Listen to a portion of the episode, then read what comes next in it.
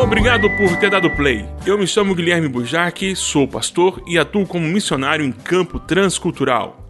Nessa série de podcasts, feito para os leitores e ouvintes do Crentaços, falo sobre a vida a dois. Trato desde o namoro, casamento, passando pelo divórcio e segundo casamento. Essa série foi elaborada em forma de perguntas, algumas que meus filhos me fizeram e muitas delas que fui coletando ao longo dos meus anos como pastor de uma igreja. Se você tem alguma dúvida, envie pelo e-mail. Alguém ainda usa e-mail? burjac.burjac.com.br Ou você pode me mandar um direct pelo Instagram, arroba burjac. Se preocupa não, que esses dados estarão na descrição deste episódio.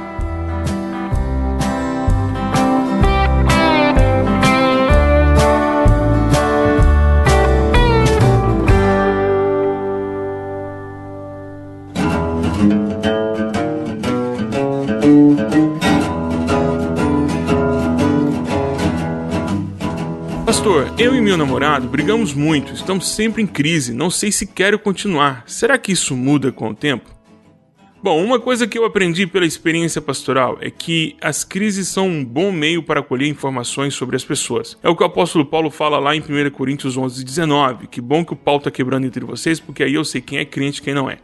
Em um momento de crise, seja ela qual for, você poderá ver o quanto ela é madura ou não, quanto essa pessoa pode ser madura ou não, como ela suporta as dificuldades e reage a elas. Lembre-se que você está atado a uma pessoa, mas por um laço. A corda que tem que ser forte, mas o laço que os prende pode ser desfeito a qualquer momento. É namoro.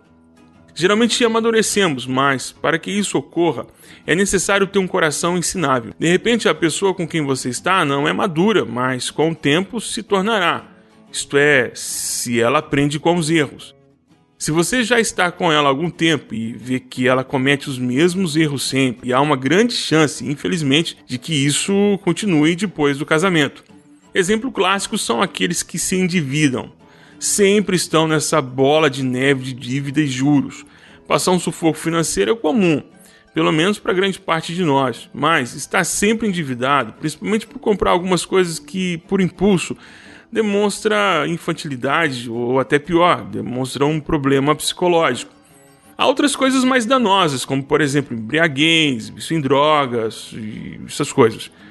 Nesse momento de crise, somos capazes de observar a reação delas diante da dificuldade que apresentam no momento. A forma como ela vai reagir vai contar muito sobre ela, vai contar muito sobre as coisas que você e talvez nem ela ainda saibam. Se a reação é sempre cheia de violência verbal, física, psicológica ou qualquer outro tipo de violência, você está correndo um grande risco. Geralmente, esse tipo de reação começa com pequenos gestos, porém profundos, de violência e tendem a avançar e muito. Se a reação é de letargia, de falta de reação, cuidado. Isso pode parecer muito legal, tipo, ah, ele se importa ele não se importa com as coisas, ou ah, ele é resiliente, suporta bem os sentimentos, etc e tal. Cuidado. Essa reação muito passiva pode ser sinal de que a pessoa nunca vai sair do buraco, vai morar lá para sempre. Não estou dizendo que você deve medir o nível de produtividade delas com relatórios e tal, mas um caso de crise no casamento, ter uma só pessoa desejando sair do problema é, é muito complicado e muito doloroso. As crises revelam o que está oculto nas pessoas, é bom manter os olhos atentos.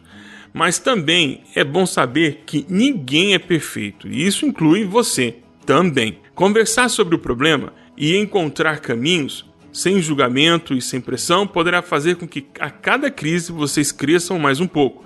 Mas lembre-se, você ainda só tem o compromisso do namoro. Bom, se você estiver namorando, claro.